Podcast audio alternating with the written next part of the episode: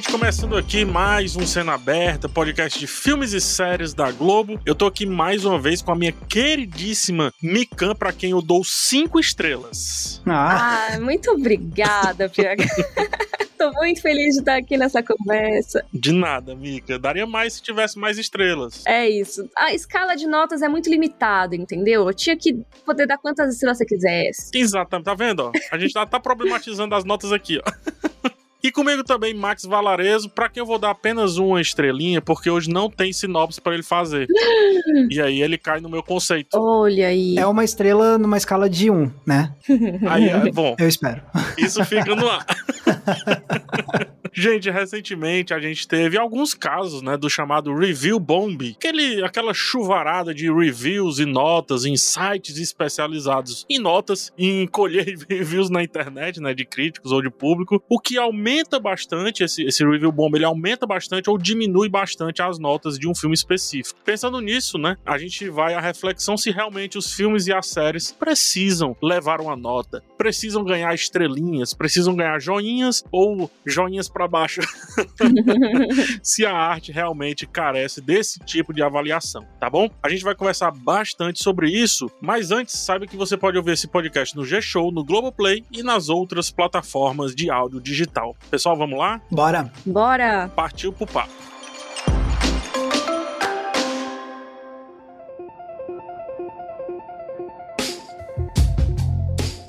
Uma coisa que foi curioso é porque eu não tinha parado pra pensar nisso até alguns dias atrás, mas aí eu parei para pensar sobre essa questão de nota e aí eu percebi que nós três temos canais no YouTube para falar sobre filmes e séries e nenhum de nós dá nota. Eu, eu nunca tinha parado para pensar nesse padrão que se repete entre esse trio aqui do podcast. E depois eu parei pensar, é, realmente, a gente já lançou episódios sobre filmes específicos e a gente não deu nota e, e tipo, é porque já virou algo tão natural, acho que pra gente, que só agora que eu me toquei, só agora caiu essa ficha. Pois é, nem nas nossas reuniões de pauta, essas coisas coisas a gente pensou quando a gente estava desenvolvendo aí o formato do podcast, a gente nunca parou para pensar em colocar um momento final de nota, né? Eu acho que a gente nunca discutiu esse assunto. Nunca.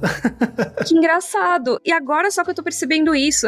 Olha só quanto os três estão bem desapegados desse conceito das notas, né? É, total. Será que a Globo juntou a gente por conta disso, hein? Olha aí, é o padrão. Foi o critério de seleção. Também. A gente se deparou com essa questão aí quando a gente estava fazendo a pauta, né? Eu ia perguntar por que, que vocês não dão nota, mas eu, eu não vou para essa pergunta agora. Já que o Max trouxe, e eu acho que as respostas vão ser bem parecidas e vai acabar sendo a síntese, é, como é que o público de vocês lida? Como é que vocês sentem que o público de vocês lida? Eles pedem, não pedem, nem é assunto? Vocês sentem um pouco disso? No meu canal é tipo, não é um assunto mesmo, assim. Nunca foi ou nem, nem Chuyu? Cara, eu não lembro de alguma vez ter visto alguém pedindo para dar nota nos filmes, ou reclamando que eu não dava assim. Porque eu acho que também, eu acho que muito do que, da forma como o público do seu canal acaba se comportando, é muito do que eles já, quando já chegam e já vê qual é a lógica. Então, uhum. acho que um monte de gente foi chegando no meu canal, foi vendo os vídeos e, tipo, viu que em nenhum momento eu dava nota pros filmes que eu tava falando. Então, acho que nem chegou a ser um, uma exigência, sabe? Então, eu não tenho memória nenhuma da galera cobrando e reclamando disso. Não sei você, Mika. É, não, eu acho que no meu caso é bem parecido, assim. Eu nunca dei nota nas, nas críticas que eu faço no canal. E também o meu canal, ele faz, assim, ele tem algumas críticas, mas ele não foca tanto, né? Então, não é uma coisa assim, não é um canal de críticas especificamente, apesar dele ter algumas. Mas desde o começo, eu nunca dei nota. Eu sempre dei a minha opinião aí, balanceando e tudo mais. E algumas vezes eu notei alguns comentários que não eram críticas nem nada, mas era que nota você daria? Ah, entendi. Sabe? Uhum. Ou mesmo antes do vídeo sair, alguém perguntar, ah, você gostou? Que nota você daria? Mas eu acho que é mais pra pessoa ter esse parâmetro geral do que realmente para exigir que eu dê nota pras coisas, sabe? Acho que ninguém sentiu falta. Ok. E no seu caso, PH? Direto. Sério? Cara, direto, mas assim, tem dois fatores, né? No começo, quando eu iniciei o canal, eu dava nota. Ah, não lembrava disso. É, bem no comecinho, comecinho, comecinho. Quando eu digo começo, deve ter sido três meses. Uhum. Ah, tá, entendi. Porque você é muito levado, no começo, quando você não tem ainda toda a propriedade, a autoridade ali dentro daquele meio, né? Você tá conquistando isso, digamos assim. Você é meio que levado um pouco a copiar E aí eu acabei copiando vários criadores de conteúdo que dão nota Uhum. ao final do vídeo. E antes eu também já escrevia críticas no Cinema com Rapadura e lá tinha o sisteminha de notas, né? Tinha que dar nota lá. Eu nunca fui muito fã da nota, mas parece que era uma parada do crítico de cinema, sabe? Uhum. Parece que era uma peixe que a gente tinha que carregar, sei lá, uma parada dessa assim. E aí foi quando eu parei e pensei, cara, por que, que eu tô dando nota? E em muitos vídeos as pessoas estão debatendo a nota e não os argumentos. Eu fiquei muito conhecido, por incrível que pareça, e até piada até hoje, por eu ter dado 7,5 pra Guardiões da Galáxia 1, primeiro filme. Sério, as pessoas ficam com isso na cabeça? Eu falei vários argumentos, argumentei bastante, umas duas horas de podcast, no final, nota. Aí, 7,5. Aí, como assim 7,5? Você gostou e tudo? Não, mas eu também tenho os pontos negativos. Eu também acho que dentro do contexto dele é isso, aquilo outro. Porque você começa a relativizar a nota, porque é o máximo que você pode fazer. Porque se eu for comparar Guardiões da Galáxia, com todo respeito a Guardiões, com o Poderoso Chefão, é 2, entendeu? se eu for fazer uma comparação direta de nota, é nota 2, 1, um, sei lá o quê. Então você começa a tentar dar uma nota contextualizada, só que isso também vai se perdendo. Muitas vezes as pessoas também se perdem em entender o que é essa nota, e aí vira essa discussão, em vez da discussão ser eu gosto ou não gosto de assuntos paternais, me soou bem essa, esse assunto que foi trazido, como é que foi a trilha sonora e por aí vai. E aí eu arranquei as notas dos meus filmes, mas até hoje tem gente que eu pergunta qual nota você daria ou mais. Tá, não entendi, você gostou ou não gostou? É, isso é uma coisa que até é meio independente de nota, que vem às vezes alguns comentários que eu sinto que eles querem muito definir um veredito pro que você disse. Tipo 0 ou 1, um, tá entendendo? É, exato, é super binário, né? Então, às vezes, por exemplo, você fala que gostou muito, você destaca vários elementos que você curtiu, mas você fala alguma coisinha que você dá um pouquinho mais de destaque negativa, e aí já ficam, você odiou o filme, você falou mal do filme, ou então, nossa, a Mikan falou que esse filme é um lixo, não vou assistir. Sendo que, na verdade, era um filme que eu tinha gostado e que eu achei acima da média, às vezes. E é tipo assim, gente, eu não falei isso, Exato. né? Você que tá dizendo. Então, eu acho que mesmo sem a nota, já fica um pouco difícil a compreensão das pessoas. Sim. A nota, ela serve, eu acho, como um parâmetro mesmo, assim. Então, ah, se você colocou mais do que 6, é porque você acha que é bom. Se você colocou acima de 8, é porque é bem legal. E se você colocou 10, é porque é perfeito e retocável, você amou e tudo mais. Eu acho que é mais fácil para as pessoas entenderem uma escala, sabe? Do que o argumento que é muito subjetivo. E às vezes elas pescam mais um do que outro. Uhum. E eu acho que muito dessa relação, assim, é porque é difícil também a galera se desprender muito da ideia da nota, porque se a gente parar pra pensar, é um negócio que já vem de muito, de muito antigo, assim, na imprensa mesmo, antes da gente ter o mundo do YouTube, dos blogs, falando dando nota e tudo mais. Eu lembro da, da Veja, né? É, se você olhasse na vez, se você olhasse nos jornais mesmo assim, as, as críticas quase sempre, pelo menos que eu lembro, tem algum tipo de escala, né? Porque sempre foi uma exigência editorial. Então, você ter no, sei lá, no, no Globo Bonequinho, que é famoso, né? Crítica de restaurantes. Tem muito nota. Então, exatamente. E isso sempre se aplicou também a filmes, e da forma como a, a imprensa vai colocar a crítica, tem, sempre tem que ter uma notinha lá, seja de estrelas, ou o bonequinho levantando, ou aplaudindo de pé, não sei o que, né, né? E é um, é um legado antigo, assim, lá fora nos Estados Unidos tem aquele programa que foi super famoso, que é o do Roger Ebert e do Gene Siskel, que eram dois críticos de cinema que tinham um programa na televisão pra falar as críticas deles das estreias da semana, e aí eles chegavam no final e davam um veredito, com um joinha pra cima ou um joinha pra baixo. E aí isso virou lá nos Estados Unidos super, tipo, conhecido, tipo, ah, esse é um filme que ganhou dois joinhas ou não? E por aí vai. Então, já tem décadas essa tradição. Então, obviamente, quando isso se transpôs pra internet, é que nem o PH falou, é o que parecia o óbvio e natural de ser feito. Quando ele começou, ele fez, foi colocando as notas, porque é isso que ficou o normal. E aí, de lá pra cá, que a gente tem visto realmente uma galera que, tipo, se, se propõe a não dar nota, que é o caso de gente como nós, né? É. Em cima disso, é muito legal, Max, porque hoje a gente também tá numa discussão muito do desse lance validação ou não validação do conteúdo em redes sociais, né? Que é o lance do like. Uhum. O, tipo, esse conteúdo merece um like? Não, esse não, não merece um like. Não, esse tem um coraçãozinho. Exatamente joinha pra cima, joinha pra baixo. o que que esse coraçãozinho diz? Diz que eu vi, diz que eu gostei, diz que eu amei. E se você pensar isso de um ponto de vista crítico, analítico, não existe um sistema de notas, tá entendendo? É diferente, por exemplo, de um colégio, vamos colocar assim, que eu também já, já eu sou até bem crítico à questão de notas, ao sistema de notas dentro de um colégio, mas enfim, mesmo assim, todo mundo tá sendo regido ali pelo mesmo conjunto de regras, né? Que é uma escala universal dentro daquele contexto. Mas eu sou, eu vou trazer trazer um crítico que dá nota, e eu não tô criticando o crítico, tá? Eu amo de paixão e por isso que eu tenho muita tranquilidade de dizer o nome. O Dalenogari, por exemplo, ele dá notas de 0 a 10. Uhum. Uhum. certo? Eu dava notas de 0 a 5, no caso estrelinhas que eu dava, né? Lembrando até de locador e etc.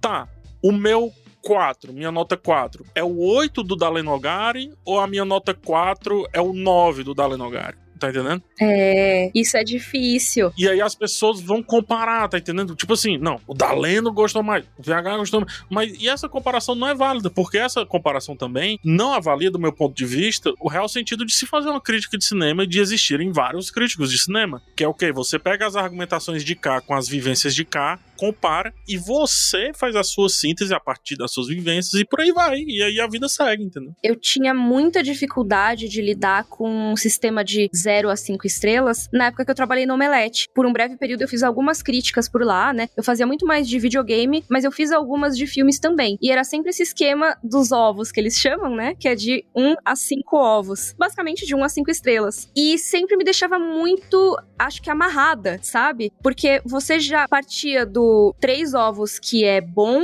pro quatro ovos que é ótimo. Uhum. Aham.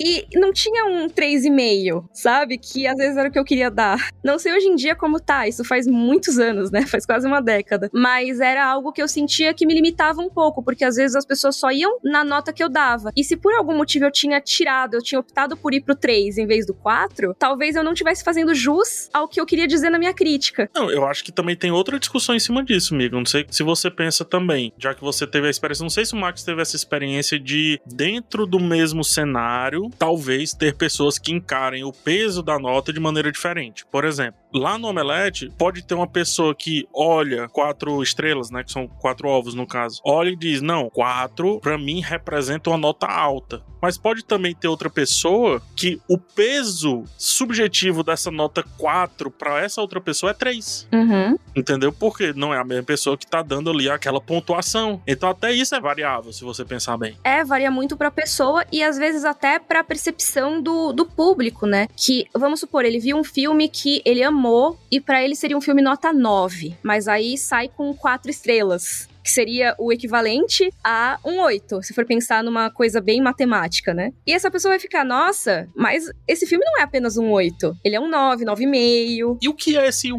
entendeu? Só que ao mesmo tempo, se você dá o, o 5, parece que o filme é perfeito. E aí você vai colocar esse filme, sei lá, vou citar de novo, porque pra mim, se fosse dar nota, eu daria um 10.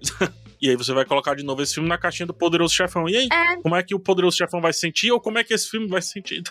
Tá esses dois filmes teriam a mesma nota, né? Mas ao mesmo tempo você vai então quebrar. Então você vai, ah, vou colocar de meio em meio, que aí fica um sistema mais parecido. Mas aí vai chegar um momento que não vai rolar, entendeu? E ao mesmo tempo, você pode chegar a ficar que nem nota de carnaval, que você vai nos décimos, sabe? Se você for realmente querer pegar todas as nuances daquela nota. Pois é. Que não é muito objetivo. Eu acho que você não classifica um filme quantitativamente. Exatamente. Eu acho que não dá pra você quantificar uma qualidade. Esse é o maior problema com nota pra filme, séries, coisas. É isso, porque passa essa impressão de que pode existir uma certa objetividade na apreciação artística. E, e não, não tem isso de objetividade na apreciação artística. Você vai ver um filme e ele vai te causar tantas emoções diferentes, não sei o quê, e aí se você vai escrever uma crítica, você vai poder fazer uma análise lá, não sei o quê, cheia de nuance e tudo mais. E, e às vezes é um filme que às vezes nem te dê- você nem tem um, arre- um arremate, às vezes é um filme que te causou tantas impressões diferentes, você nem consegue chegar a uma conclusão necessariamente. E aí você chega no final desse processo criativo, que é você elaborar uma opinião sobre um filme e aí tentar reduzir isso a um número para trazer uma objetividade, entendeu? Então, a verdade é que eu não tenho problema com quem quer dar nota. Eu não vejo nenhum problema. Não, né, que fique claro. É. Que fique claro. Fica muito claro, se você dá nota pra filme, maravilha. O meu problema com a história das notas é como a grande parte do público se relaciona com as notas. É aí que me dá a preguiça, porque é isso. Aí a galera vai, vai achar que, ah, então peraí. Justamente, que nem vocês estavam comentando, a ideia de como passa uma ideia de objetividade, uma escala, então, ah, então quer dizer que se você deu tal nota pra tal filme e é a mesma nota que você deu pra essa outra obra-prima clássica, quer dizer que você acha que tá no mesmo patamar? Não, ah, Ou você mas- acha que ele é melhor do que o outro? ele é melhor, exato. E tipo, ah, mas você deu tal nota pra esse filme, mas esse outro filme aqui você passou muito mais tempo falando bem e você deu uma nota menor. E por aí vai. Esses dias eu tava conversando com um colega que faz crítica de cinema, que dá nota, e ele tava brincando, dizendo que, tipo, ele fez um, um, uns conteúdos que ele não deu nota e a galera reclamou, e aí ele ficou falando assim: é, não, já, já teve gente vindo reclamar para mim, pô, você passou 75% da sua crítica falando bem do negócio e aí você vai dar nota 5. Isso não faz sentido matematicamente, não sei o que, tipo, e é isso, as pessoas que ficam tão obcecadas da parte do público com a nota, ficam com essa obsessão de procurar um sentido e uma lógica objetiva naquela classificação quando não tem, não tem. é um termômetro e muito pessoal. É, e a crítica não é checklist, né? Você não vai pegar todos os elementos de um filme e dissecar e dizer isso é bom, isso é ruim, isso é bom, isso é ruim. Você vai muito provavelmente falar do que mais te interessa falar daquele assunto, que você acha que representa aquele filme, ou que te chamou a atenção, ou que você acha que o público vai se interessar. Não necessariamente aquilo é a melhor coisa do filme ou a pior. Às vezes é só algo que torna esse filme diferente dos outros e não teria a ver com quão bom ele é. Pô, muito legal isso. E isso é uma pegadinha eu acho que é uma pegadinha, porque o Max falou, como é que você vai objetivar a qualidade? Ou, e eu vou além disso, fazendo outra pergunta. Onde você vai tornar objetivo e quantificar o belo? Aí leva a outra pergunta. O que é o belo? Sem a piada do cantor. Mas o que de achos é esse belo aí? O que é beleza? Nem tinha pensado antes de você falar em PH. é porque sempre que eu dou aula disso, aí eu falo, pessoa fala, ah, o cantor. Ah, tá, bom, passou.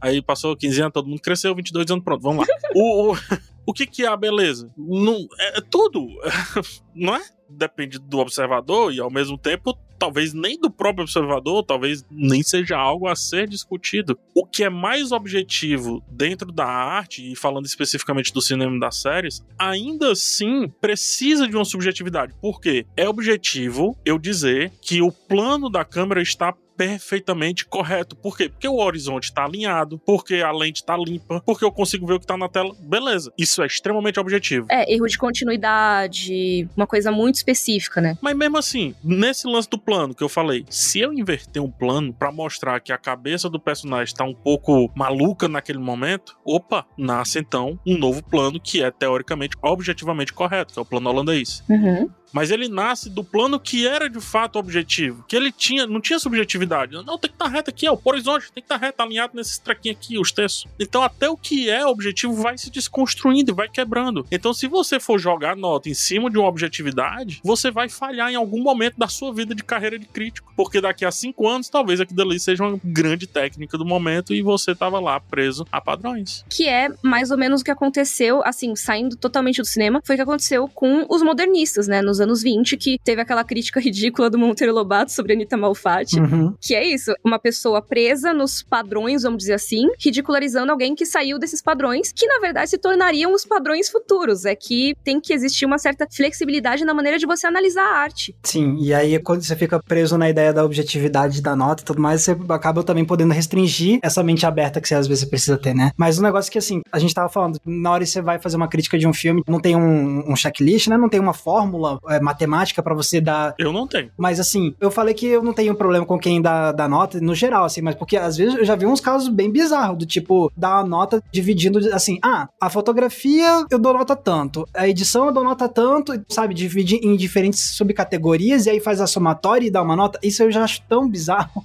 Eu sei de onde vem essa cultura, viu? Da escola de samba, isso aí, ó.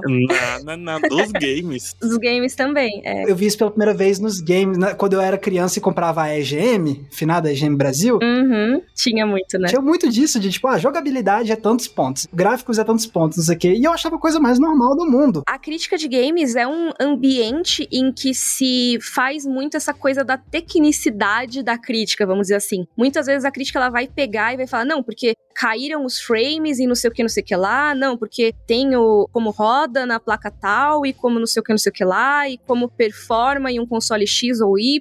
E óbvio, muitas vezes você traz também os elementos mais subjetivos que você teria numa análise de filme, né, numa análise de série, ou até de um livro, uma, uma outra obra, mas você tem, eu sinto muito que no mercado de games rola essa parte técnica dominando muitas críticas, né? É um negócio que eu tento me afastar muito quando eu faço, mas eu sei que também tem gente que valoriza muito mais esse aspecto. E aí rola essa tabelinha de, de vantagens, desvantagens. Tem até uma que eu acho muito interessante, que virou meme, que é de darem uma nota baixa para um remake de Pokémon e usarem como um dos pontos negativos muita água. Ah, sim, esse é famoso.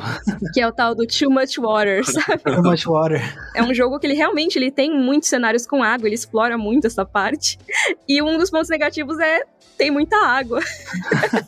É, e assim, eu acho, e aí fazendo agora um pouco o advogado do diabo, né? Uhum. Eu acho que até tem boas adaptações nesse universo da avaliação. Você pode brincar com a questão da nota, sei lá. Esse filme merece tantos Steven Spielberg ou tantos. Não sei. Você pode fazer certas brincadeiras que vai se adaptar. Só que é o grande. Aí vai o problema que eu já falei antes. Não sei se vocês concordam com isso. Tá, mas será que o receptor, o cara lá, vai entender a brincadeira? E eu tô falando geral, porque quanto mais você vai crescendo, sua voz vai se ampliando, mais ela vai também se fragmentando em termos de entendimento, né? Você chega em públicos que você nem imaginava às vezes, né? Isso. Você tá falando para 10 pessoas, você tem mais domínio do que tá sendo entendido ali na- nesse cenário. Você tá falando para 100 mil pessoas, isso se dilui bastante. Existem clusters de entendimentos diferentes. Mas será que a pessoa vai entender a brincadeira? Essa é a pergunta. Então, se não for entender, será que também vale fazer a brincadeirinha com a nota? A princípio, eu acho que vale. Para mim é divertido. Mas é perigoso também cair nessa outra pegadinha de realmente ser encarado de maneira séria por algumas pessoas. né?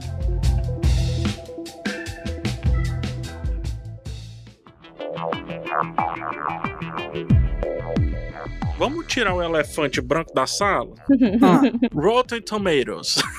olha aí, Pois é. esse coisinha. Então, Pois é, pra quem não conhece, o Rotten Tomatoes é um site, e só de fazer essa definição já ajuda, porque muita gente enxerga o Rotten Tomatoes como se fosse às vezes um portal que tá publicando as próprias críticas. Não, o Rotten Tomatoes é um site dos Estados Unidos que ele agrega várias críticas diferentes de portais e de críticos pré-aprovados. E aí eles pegam isso, o parecer de cada um desses críticos, e aí eles vão olhar. Beleza, o PH escreveu essa crítica aqui sobre esse filme, e o meu entendimento aqui foi um parecer favorável. Vale lembrar, por mais que eu não tenha colocado nota. Exatamente, mesmo que não tenha nota. E isso eu já li uma reportagem de como funciona mesmo lá nos escritórios do Rotten Tomatoes. uhum. Então você tem uma equipe de pessoas que ficam lendo as críticas, e aí essas pessoas vão ler a crítica e vão classificar aquela crítica em uma de duas categorias. Ou que é uma crítica favorável ao filme, ou uma crítica desfavorável. Ou seja, é que nem a gente fala que o público interpreta nossos textos como uma forma binária, o próprio Rotten Tomatoes faz isso institucionalmente. Exatamente. Isso. Não é um, um- um sistema de inteligência artificial que vai ler. Não, são são pessoas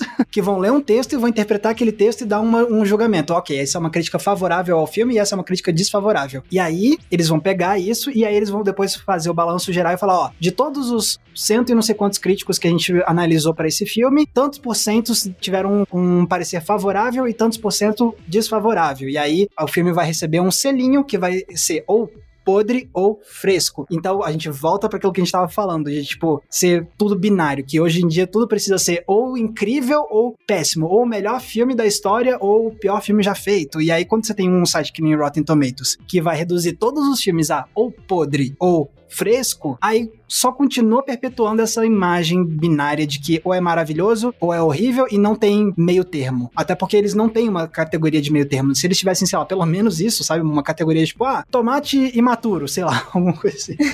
E mais que tivesse, Max, não traz o fundamental do que é o trabalho da crítica, que é com quem eles lidam. Uhum. O que, que é a crítica, né? A pessoa que tá procurando a crítica, ela tá procurando saber o filme que ela vai assistir no fim de semana? Não é esse, tá? O papel do crítico, ele não tá muito preocupado de te, de te indicar o filme, não. Ele pode fazer isso no Twitter, no Instagram, ou até criar uma lista de filmes, mas ali, em si, esse papel específico, não é uma crítica de cinema, de filme, de série, seja o que for. É uma resenha, uma indicação, seja o que for. É uma curadoria, né? Mas não é uma crítica de um filme. A crítica de um filme, ela tá ali para gerar valor em cima daquela peça artística que tem o valor, a princípio, apenas do criador ou da criadora. E agora, as outras percepções vão criando interpretações e ajudando outras pessoas que têm percepções a terem as suas próprias interpretações. Esse é o papel. Quando você coloca joinha para cima, joinha para baixo, ou até esse meio termo, vamos colocar assim, que seria uma nota de escala de 0 a 2, né, na verdade, de 1 a 3, você tá esquecendo do fundamental, que é a argumentação, que é o porquê. Uhum. Eu falo muito, eu já dei um, um curso e eu disse, ó, texto crítico que afirma algo e não diz um porquê, um mais, um porém, todavia, entretanto, seja o que for, tá errado. Se você afirmou, tem que dizer porquê. O filme é bom. Por quê? Por quê? É. A fotografia funciona. O filme é cansativo. Por quê? Aí como é que escreve uma boa crítica? Por quê? Simples. E aí essas notas aí não trazem esses porquês. E quando você tem um filme que é divisivo, né, um filme que pode ser polêmico ou um filme que ele agrada em certos aspectos, mas desagrada em outros, ou ele não faz sucesso com todos os públicos, mas quem gosta gosta muito, quem odeia odeia muito, você pode ter essa nota consolidada, vamos dizer assim, né? Seria um Rotten Tomatoes ou um Metacritic. Esses catálogos aí, eles não vão necessariamente refletir como seria a sua experiência individual vendo esses filmes, porque como você tá no 880, vai ter gente que vai amar. Ela não vai ter experiência 50%, que talvez esteja lá naquele site. sabe? Ela pode ter a experiência zero ou a experiência 100, mas não necessariamente a 50%. Então, só por isso eu já acho que é algo que não vai refletir a realidade. Quando é um filme muito polêmico, assim, sabe? Muito divisivo. Não sei o que vocês acham em relação a isso. E especificamente falando do Rotten Tomatoes, também tem isso, assim, tipo, as pessoas entram no Rotten Tomatoes para ver um filme lá, percentual dele, e muita gente ainda olha para aquele número e pensa que, ah, tá lá o filme do, sei lá, do Eternos tá com 53% no Rotten Tomatoes. Ah, então pera aí, quer dizer que numa escala de 0 a 100, ele ganhou uma nota 53, uma média. E aí você vai ver, não é isso, né? Não é isso, não é isso, gente. Vocês têm que colocar na cabeça que Rotten Tomatoes, o número que tá lá é Ibope da crítica. É Ibope. É só tipo, ah, gostei ou não gostei, e olha lá, ainda é muito é, relativo, né? Então, tipo, se você quiser ver, por exemplo, uma média das notas, eles até colocam, mas tem que procurar lá, caçar, clicar nos botãozinhos, etc. Então, tem isso, sabe? Da galera olhar pro Rotten Tomatoes e achar que aquilo é uma nota e que aquela é a nota que tá refletindo a visão da crítica, o que é outra coisa também. Tem gente que entende como é o Rotten Tomatoes que funciona, que sabe que aquilo é uma porcentagem de, de críticos que tiveram um parecer favorável, mas ainda assim, sabe? A gente tava falando sobre nuances agora. Se o Rotten Tomatoes ele olha pra crítica que a Mika fez de Eternos, vamos supor, e ela deu, sei lá, três estrelas, se ela desse nota. Uhum. E o PH deu cinco, pô, são duas experiências completamente diferentes com o filme. A Mika achou legal, bom,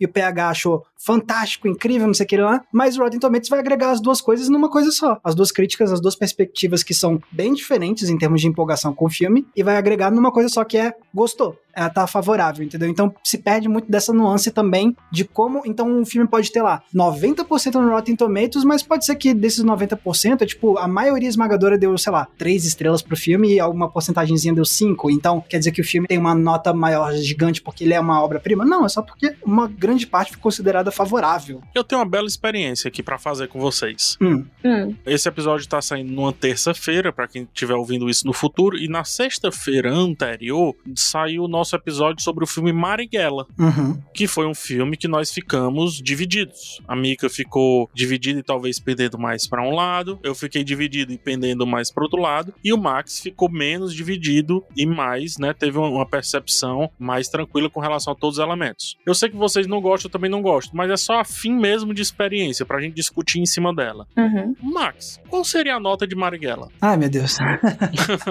Lá vem. Melhor, melhor, melhor, calma, segura, segura. Você vai dizer a nota, mas Mika, por favor, tira o fone de ouvido. Tá bom. Mas aí como vocês vão me sinalizar que eu ponho o fone Eu boto aqui no chat. no chat do negócio, tá? Eu tô tirando o fone, hein? Mas é pra ser numa escala de quê? De 5 estrelas? Você que escolhe a escala. Tá bom, então numa escala de 5 estrelas, podendo colocar meio, eu vou colocar 4 estrelas. Ok. Pronto, vou chamar a Mika. Max, agora tu sai. Tá, vou sair. Voltei, pus meu fone. Pronto, o Max tá saindo. Mika, sua nota pra Marighella. Mas é só nota ou eu justifico? É contigo, o programa é teu. É? Ai, meu Deus, a tá nota bom. é tua. Eu acho. É muito difícil, faz muito tempo que eu não dou nota pras coisas, mas eu colocaria a nota de Marighella como 8,5. Ok, segura aí.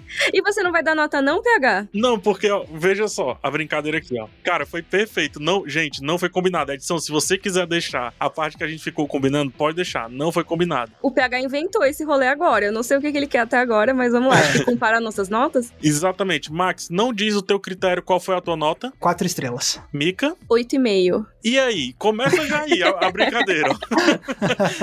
já começa aí. Ele não Porque- falou a escala, é verdade. Ni- Entendeu? Já começou aí. E outra, eu não sei por que 8,5 se eu não tivesse ouvido o podcast. Aham. Eu não sei porque foi 4, né, Max? Você deu? É, 4. Eu não sei por que 4, se eu não tivesse ouvido o podcast. Agora eu vou mais a fundo nessa experiência. Max, tu pode me explicar exatamente o que é o 1 que falta para esse 5? Exatamente, eu queria exatamente o que é esse 1.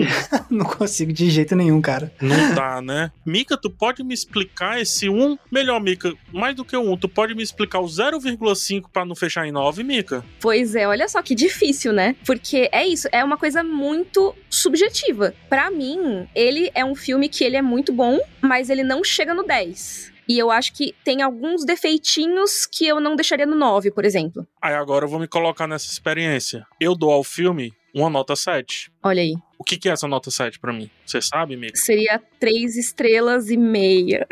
mas, mas, o que, que é essa nota 7 para mim? Vocês sabem? Não. Eu acho que é porque você achou um filme que é ok, mas tem os defeitos? Depende. Na minha escola passa com nota 5 ou passa com nota 7? Verdade, verdade. Tem isso, é verdade. Olha só a dificuldade. Três pessoas esclarecidas que a gente já viu a opinião dos outros com relação ao filme. Olha a dificuldade, não só de dar nota, mas aí é que eu vou, de sustentar essa nota. Uhum. Justificar, né? Se a gente for sustentar essa nota, a gente não vai discutir o filme. E sim a nota, né? E sim a nota. Eu sei que eu tô trazendo muito o negócio da escola de samba, tá, gente? Pode até ficar meio chato, mas é que eu acho que é um exemplo que é muito interessante de nota e de quantificação, porque quando você fala de notas de jurados de escola de samba, você tem alguns critérios que são bem objetivos. Então, por exemplo, ah, passou na hora da virada de bateria, passou aí, o cara ouviu, desconta um décimo. Ah, não sei o que, teve buraco ali enquanto tava a ala andando, aí vai na outra categoria, desconta um décimo. Ah, e tinha fantasia caindo aos pedaços, desconta outro décimo. E por aí vai, de vários critérios diferentes, né? E aí, no fim, eles fazem a média dos jurados e tudo mais, e é por isso que sai aquela nota que o cara vai ler em voz alta, não sei o quê, nota 9.8, sei lá. Mika, eu gostei muito da sua voz de narrador de escolas. Tô preparada pra, pra quarta-feira de cinzas? Exatamente. Eu ia dizer se a Globo tá ouvindo a gente, mas eu acho que eles estão. Ó, Globo, me chama aí pra comentar o carnaval. 9,9. É, eu acompanhei muita apuração de escola samba, gente. Mas então, é uma coisa que, mesmo sendo critério que é relativamente objetivo, então você sabe o que que desconta a nota, mesmo assim, ainda não reflete tanto o que as pessoas sentiram quando assistiram aquele desfile, sabe? Às vezes você tem um desfile que é, assim, aquela coisa revolucionária, maravilhosa, que as pessoas empolgaram, que acharam o samba lindo e não sei o quê, e aí você vai ver, às vezes a nota sai um pouquinho menor do que outra que fez o basicão, sabe? O arroz com feijão. Mas que talvez não tenha emocionado tanto pode-se dizer assim, nesse exemplo. Isso, exatamente, que fez o básico, não errou nada, mas que não passou, assim, não foi algo ousado, não saiu da média, vamos dizer assim, só que pegou a nota máxima, porque a nota, ela é descontada, não é algo que você acrescenta, né? uhum, né? Uhum. Pelo menos que eu me lembre, vocês podem me corrigir, pessoas que estão ouvindo, porque faz muito tempo que eu não vejo isso, tá? Comentem aí com a hashtag podcast sendo aberta. E pode ter mudado também, né? Porque... Isso, faz muito tempo que eu não acompanho, mas era meio que assim, ah, se você fez tudo certinho, não errou, muito bom, você tá com a nota boa já, sabe? E às vezes para um filme, para uma série, uma obra de arte, vamos dizer assim, né? Você não pode só fazer o arroz com feijão, né? Assim, até pode, mas isso para mim não daria uma nota boa numa crítica, sabe? Eu acho que é um critério completamente diferente que aí é muito da subjetividade, é de quanto aquilo mexeu com você. Perfeito. Eu tava falando, ah, eu não tenho problema com quem dá nota, porque eu preciso fazer o meia culpa também, assim. Eu, eu não fico falando sobre isso, mas, por exemplo, tem aquele o Letterboxd, a rede social para quem gosta de filmes. Uhum. Eu tenho lá meu perfil e lá eu dou nota para os filmes de 0 a 5 estrelas, para os filmes que eu assisto. Todos os filmes que eu assisto eu coloco lá e eu dou uma nota. Ah, então Max, você é um hipócrita, não sei o que. Não, é que tá. Vai depender muito muito de como você se relaciona com aquele negócio. Então, para mim, aquelas notas que eu dou lá, eu dou só por dar uma nota mesmo, tipo, de um termômetro muito geral do impacto inicial que o filme teve em mim e pronto. Eu não fico, tipo, enquanto eu tô vendo o filme já pensando qual vai ser a nota para refletir, não sei o quê. E aí, se eu dei. E a nota não define o filme, né, Max? Ele, ela tá lá só pra você ter uma anotação pessoal e não assim, ah, esse é um filme quatro estrelas. Exatamente. Então, tipo, eu não uso as notas no Letterboxd para isso, para indicar que esse é o valor do filme. É só, tipo, pra meio que eu eu uso as notas no Letterboxd muito mais como um diário pessoal do impacto que aquele filme teve na primeira vez que eu vi ele, basicamente. Fora isso, você também pode mudar a nota, a bel prazer, porque aquilo ali não tá escrito em pedra e eternamente registrado num negócio chamado vídeo ou jornal uhum. ou site, seja o que for, né? Daqui a três anos vai vir alguém falando, ah, mas você tá gostando da continuação, por que você falou tão mal do outro? Se você deu nota 6, eu levo essas notas do Letterboxd tão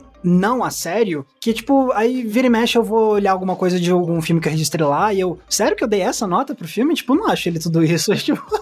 eu levo tão não a sério também que todos os filmes do Quentin Tarantino eu boto 5. Por quê? Porque Quentin Tarantino é bom, entendeu? Gente, eu nem tenho perfil porque eu tenho horror a dar nota pras coisas, a, tipo... Eu aperto hoje só o olhinho, vi e não vi. Muitas pessoas que acompanham no Letterboxd fazem isso, só registra que viu o filme pronto e não dá nota também. Uhum. Então é isso, sabe? Tipo, eu, sim, eu dou nota lá pros filmes lá no Letterboxd, mas é tipo super despretensioso, não tenho nenhum raciocínio lógico por trás do negócio e eu não dou tanta importância, tanto que se eu vou falar de algum desses filmes no meu canal, se você só acompanha meu canal e você vai ver a minha opinião lá sobre o filme, não vai saber nunca qual teria sido a nota que eu teria dado para aquele filme nem nada, porque é isso, sabe? Tipo, não importa. É o perfil secreto, a vida secreta do Max Valarezo. Mas, gente, eu queria perguntar uma coisa aqui. E o tal do review bombing? Eu acho que o review bombing é sintoma. Uhum. Muita gente vê ele como o grande problema, como, sei lá, um mal a ser combatido. E aí eu gostaria de perguntar para os sites que se baseiam fortemente na nota e que quando tem o review bomb eles têm que tirar a nota, como já aconteceu com Rotten Tomatoes, IMDb já aconteceu isso, alguns sites nacionais, Metacritic também, por aí vai. Eu gostaria de perguntar para esses sites, assim, tô conversando diretamente com eles, não tô falando com a audiência. Sites, se isso é um problema tão grande a ponto de vocês tirarem, especificamente em alguns casos, por que que ainda tem? Por que que ainda existe? O review bombing, ele é fruto de um sistema imposto. Ah, mas a pessoa tá errada de fazer o review bomb, PH. Você também. Ok, beleza. Ela tá errada mesmo, mas não muda o fato de que ela tá se aproveitando de um sistema que originalmente já era um tomate podre, como pra trazer o Rotten Tomatoes aqui. E aí, todo mundo tem que se colocar nessa equação do review bombing. Uhum. Pessoa número um que precisa se colocar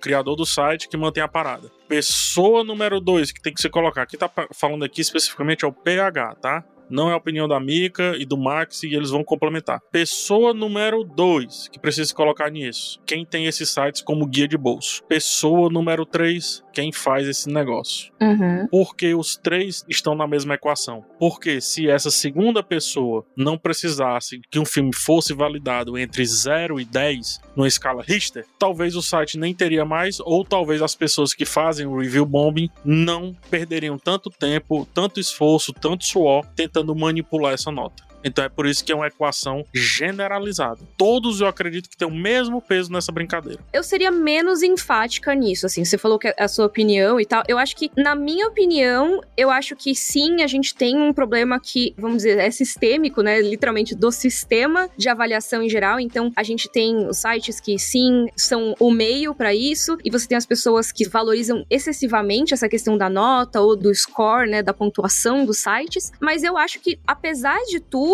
eu não acho que elas são tão culpadas quanto quem efetivamente se aproveita da existência desse sistema para tentar derrubar um navio, vamos dizer assim, né? Que é um filme ou uma série. Eu acho que é óbvio que sim, todos são parte do mesmo sistema, eu concordo muito com você, PH, mas eu acho que o peso nesses casos é diferente. Como é que é aquela frase do Tropa de Elite? É você que financia essa merda. Não, é, que, é, como é? O sistema é cruel, irmão. Ah, tá, eu achei que era essa. Porque, tipo, também se encaixa, meio que assim, ah, você que só, de, só valoriza a nota, é você você que financia. Não, mas assim, brincadeiras à parte, eu acho que a culpa de quem realmente abusa de um sistema desses, eu acho que é muito maior, entendeu? Aí, entrando inclusive no que acontece, né? Eu não sei se a gente chegou a definir o review bombing, mas é basicamente ou você colocar bots ou até muitas pessoas se organizando em grupos para chegar nesses sites e colocar muitas avaliações negativas de um filme, uma série, um jogo. Antes, às vezes, até de estrear, por exemplo. Gente, aconteceu com Marighella. Teve mais de 15 mil avaliações negativas antes de sair nos cinemas. Isso, lá no IMDB, de descer a nota lá pra 3.6, alguma coisa assim, só porque tem uma galera que tá indignada com esse filme. Só pra deixar um pouco mais heterogênea a parada, tem também os review bombings pra subir. Tem muitos filmes da Marvel, por exemplo, que os fãs se organizam para subir, assim como tem o caso do Eternos também da Marvel, que se organizaram para jogar lá embaixo, a ponto de ter tirado a nota de alguns sites especificamente. Só para deixar bem claro que o review bomb ele tem os dois efeitos. Obviamente, eu acho que o efeito mais tosco, e aí eu falo tosco porque eu fico pensando assim, a pessoa vai perder tempo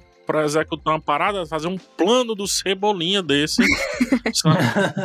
Mas enfim. É, eu tô com a Mika, tipo, eu concordo que assim, beleza, é chato que tem todo esse sistema para comer de conversa, mas assim, nessa questão do review bomb, minha bronca é muito mais com a galera que realmente quer ficar abusando desse negócio antes do filme. Que é isso, tá tipo querendo passar a impressão, de novo, se aproveitando dessa ideia de que a nota tá lá para falar a qualidade da obra, sendo que muitas vezes esses review bombing são feitos muito mesmo antes do filme estrear e tal. Então, tipo, é isso, é tipo, a galera quer se aproveitar da ideia de que muita gente tá acostumado a ver a nota como uma reflexão do que é o filme, e aí se aproveita para jogar lá embaixo e, tipo, enganar os outros, mas com um projeto muito diferente por trás disso. É, que a gente sabe muito bem quais são os filmes que costumam atrair esse exército de críticas negativas nesses sites. A gente sabe que normalmente são filmes que são dirigidos por pessoas que são fora do padrão normal de Hollywood. A gente sabe que normalmente são filmes que podem ter envolvimento de equipes que não são o padrão de Hollywood, seja diretoras mulheres, seja diretoras mulheres, seja atrizes que falaram alguma coisa que não agradou a algumas massas, seja filmes que têm um teor político um pouco mais forte, como é o caso de Marighella dela. Então, no fim das contas, o review bombing ele acaba sendo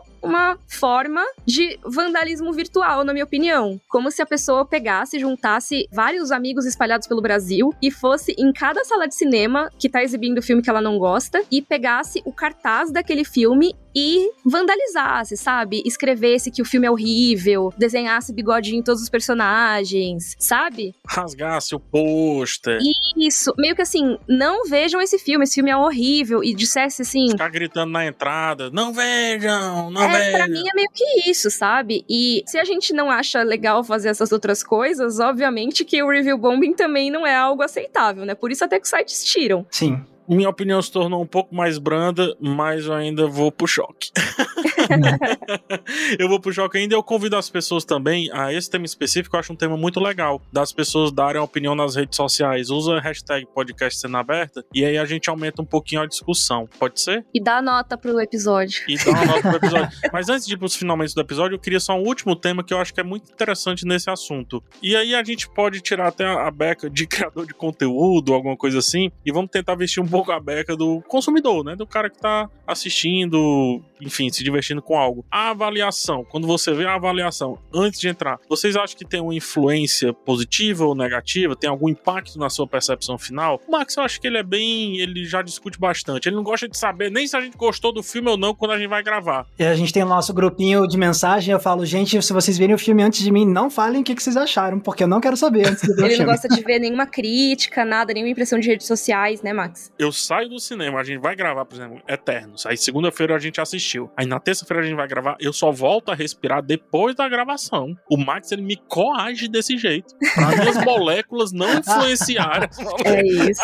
Só falta eu estar lá atrás do PH, tipo, quando, na- quando ele sai da sala de cinema, só colocar uma mordaça assim, né? Tipo, É isso. Não fale nada, não me conte.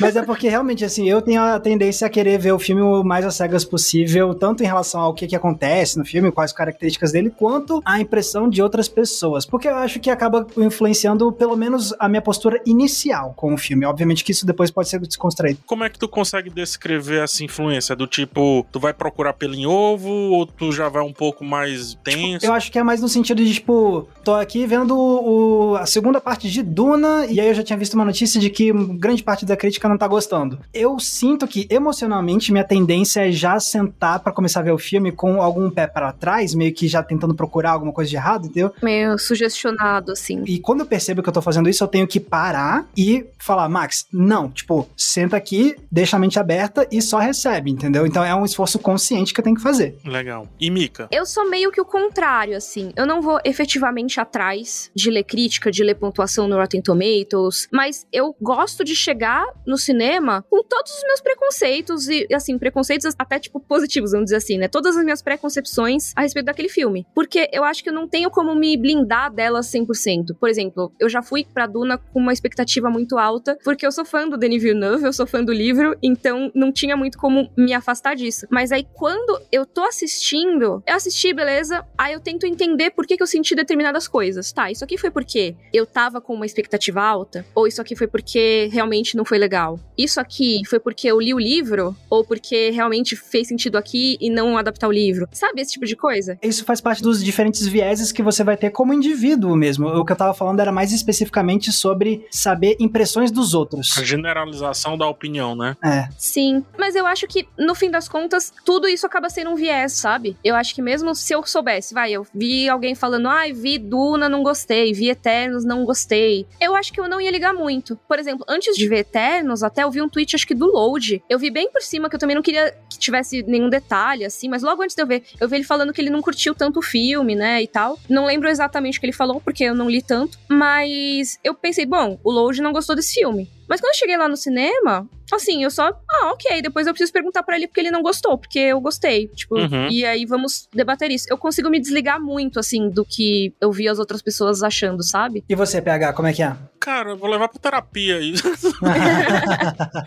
não, eu já fui muito arredio a spoilers, a ver, saber o que estão comentando, burburinhando antes, seja o que for. E eu percebi que quando eu vivia muito nessa tensão, acabava que isso me afetava mais do que eu simplesmente relaxar. Sério? Uhum. E, tipo, eu relaxei se chegar para mim a informação de que o filme tá sendo detonado, se chegar para mim a informação disso, daquilo outro, e se eu tiver relaxado, isso vai passar de uma maneira muito neutra na minha frente. Uhum. E aí, quando eu for ao cinema, eu não vou levar muito essa carga, entendeu? Uhum. Qual é o meu grande medo? Eu tô fazendo isso há muito tempo e muita gente ainda não entende isso. Eu acho que vocês podem passar um pouco por essa questão também. O que eu mais quero é que todo filme seja bom. Uhum. Um filme ser bom é o equivalente ao dia de trabalho de uma pessoa que trabalha em escritório, por exemplo, ser perfeito, sabe? Um dia que você chega, todas as planilhas batem, todos os relatórios são perfeitos, seu chefe te elogiou, o almoço da firma tava legal, o cafezinho você encontrou com pessoas boas. Quando você saiu, assim que você tava saindo, o ônibus chegou, tava vazio e você sentou e foi para casa, enfim. Ai, que maravilha. Digamos que esse é um dia perfeito de trabalho. O dia perfeito de trabalho pro PH é: o filme é massa, o filme é bom. para mim, né? O filme ressoou muito bem. Esse é o meu dia de trabalho perfeito. Então eu torço, assim como eu acredito que todo mundo torce, que tenhamos dias cada vez mais perfeitos. Nossa, maravilhoso. As pessoas pensam que a gente tá procurando o erro, mas é o erro que chega. E aí sim, aí eu vou vou concordar com o Max. Quando você tem o erro pronto, pré-definido, talvez ele te chegue com um pouco mais de facilidade do que você veria. E aí começa um questionamento. Por isso que eu brinquei de levar para terapia. Esse erro eu encontrei ou esse erro eu já entrei com ele pronto? Isso, já entrei com uma coisinha na minha cabeça. Né? Se eu não encontrasse, será que seria um erro? É, pois é. Ou então, sei lá, por exemplo, ah, eu vou ver um filme do Tarantino, eu já sei quais são os vícios e o que ele costuma trazer. Às vezes tem alguma coisa que eu não gosto, então vai aparecer de novo, eu já vou ficar, ah, de novo, olha aí. Mas às vezes naquele filme específico, o que eu não gostei em algum outro, funciona. E eu preciso me despir um pouco disso que eu tenho preconcebido, né? Então, realmente é bem difícil pensar nessa questão do viés. Mas uma coisa que eu recomendaria mesmo, agora sem pensar na gente para fazer crítica, pessoas que vão ver filmes no cinema e não vão produzir nenhum conteúdo a respeito, se a gente já evita, eu acho que quem vai como público devia evitar mais ainda. Porque você não tá indo lá para trabalhar, você não tá indo lá para pensar o que você vai dar de nota ou de review ou de crítica sobre aquele filme. Você tá indo para ter uma experiência. E, assim, vocês viram como que a gente tenta racionalizar a nossa experiência para se livrar desses vieses. Imagina se você chega já com o viés que você foi procurar, você tá afetando sua experiência de um jeito que não precisava, né? E outra, você tá pagando, saindo de casa, sabe? É, o momento de lazer, e aí você vai ficar pensando em nota. Assim, por quê?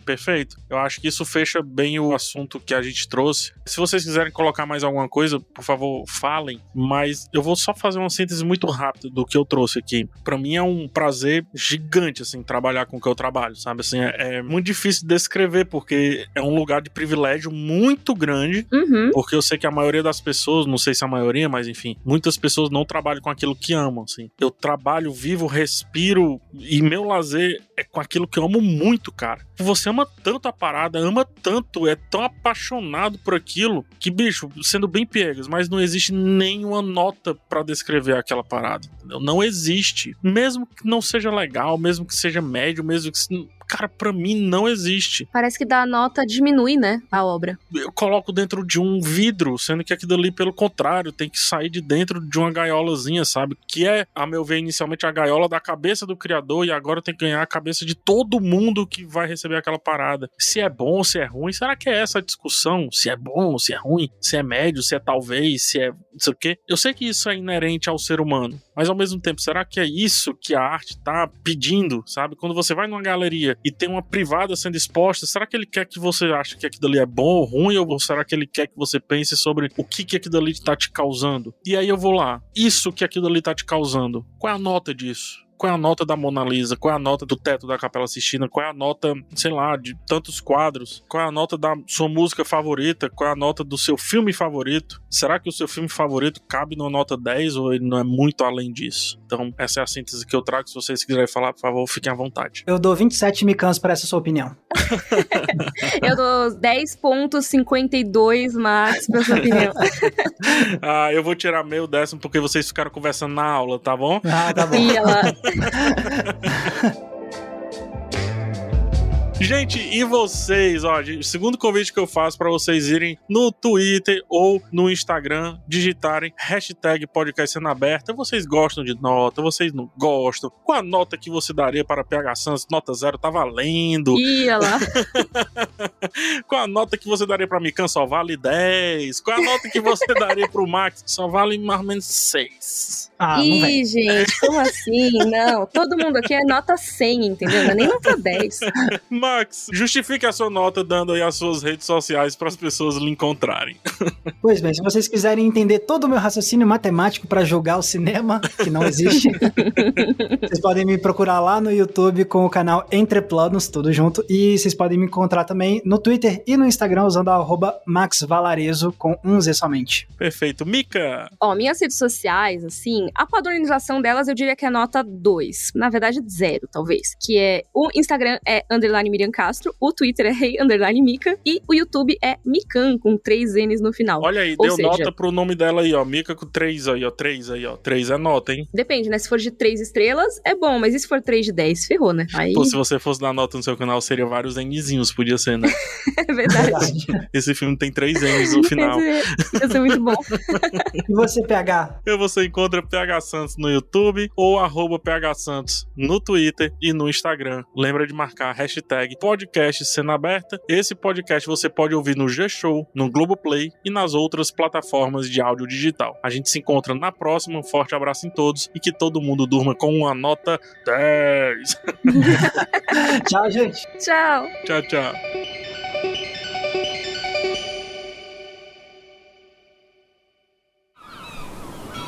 Este podcast foi editado pela Maremoto.